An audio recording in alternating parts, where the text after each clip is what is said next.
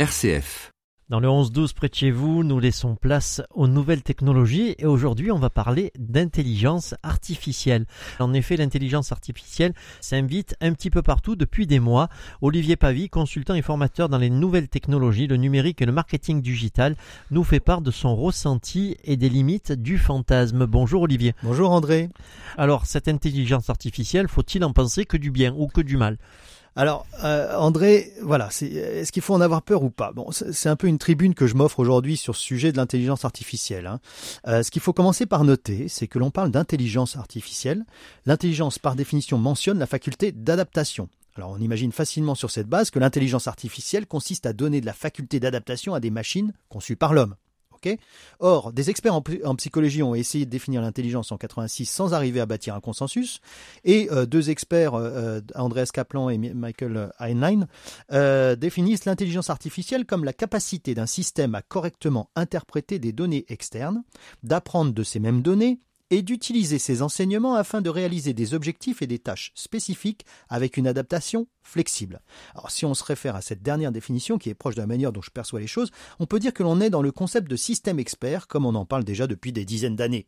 Alors on est dans l'ouvrier spécialisé, l'agent de maîtrise et l'aide à la décision avec euh, des, des systèmes capables d'évaluer, de proposer, mais pas de décider ou alors par programmation spécifique, selon des cas bien identifiés et identifiables, comme par exemple on peut l'imaginer très simplement pour la voiture autonome. La voiture autonome sera-t-elle capable d'être considérée comme vraiment intelligente? Et là où vous voulez voir en venir, Olivier?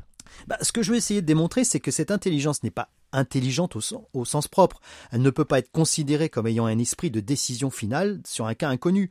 Le propre de l'homme est de faire des choix à n'importe quel moment, en territoire connu ou inconnu, à bon escient et certainement aussi, évidemment parfois, à mauvais escient, mais dans une lucidité qui lui est propre à un instant T, basée sur ses connaissances, son expérience et ce qu'il est lui-même.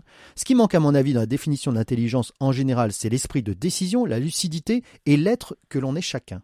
L'intelligence n'est pas qu'une adaptation. Comment imaginer que la pomme de pain soit intelligente? Ce qui fait qu'elle existe, c'est que le pain a naturellement subi des contraintes liées au feu qui ont impliqué que son existence n'est due qu'au fait que les seules mutations qui auront survécu sont celles qui lui permettent d'exister aujourd'hui. C'est darwinien. Seul l'homme est doté de l'intelligence à la fois innée, acquise et sujette à interprétation, déduction et décision. La machine à intelligence artificielle, entre guillemets, ne sera dangereuse pour l'homme que lorsque l'homme lui donnera le pouvoir de décision finale, ce qui serait pure folie si on se réfère aux lois très intelligentes d'Asimov sur le rôle du robot et sa fonction de sauvegarder l'humain à tout prix. En définitive, avoir peur ou pas de l'intelligence artificielle ne dépendrait-il pas du niveau d'optimisme de chacun sur l'humanité? Évidemment, ça n'engage que moi. Un grand merci Olivier. Je pense qu'on va encore garder notre cerveau pendant plusieurs années et on va essayer de l'utiliser à bon escient. Je vous remercie pour toutes ces précisions.